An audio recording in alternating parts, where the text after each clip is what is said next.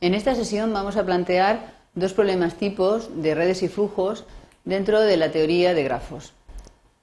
Nos interesa, por tanto, qué problemas queremos resolver. El primero de los problemas que vamos a plantear es el siguiente. Se va a celebrar un congreso en Sydney y un, grupo de, científicos residentes en Nueva York deciden en una última hora asistir al congreso. Dado la premura de la situación, no quedan casi días, al ir a la agencia de viajes, estos les dicen que quedan pocas plazas libres y les dan el siguiente esquema, que está representado en la pantalla. Cada flecha indica la posibilidad de vuelo entre dos ciudades y el número que hay al lado de la flecha significa el número de plazas libres que pueden ser utilizadas para ir de una ciudad a la otra.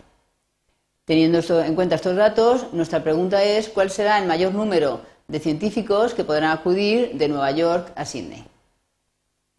El siguiente problema eh, es relativo al flujo de petróleo. Tenemos una plataforma petrolífera,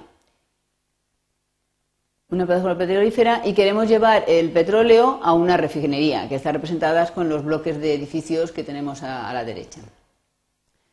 En este caso, los puntos verdes lo que denotan son estaciones de bombeos que reimpulsan el, petróleo. Y las flechas indican el sentido, la tubería y el sentido en el que el, petróleo fluye por dicha tubería.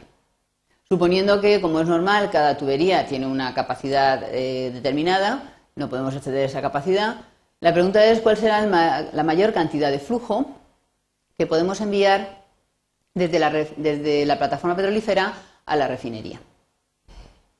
Eh, si lo observamos, estos dos problemas tienen una serie de datos en común, una serie de características, que son las que vamos a aprovechar para, en sesiones posteriores, construir una serie de conceptos que nos permitirán resolver los mencionados problemas.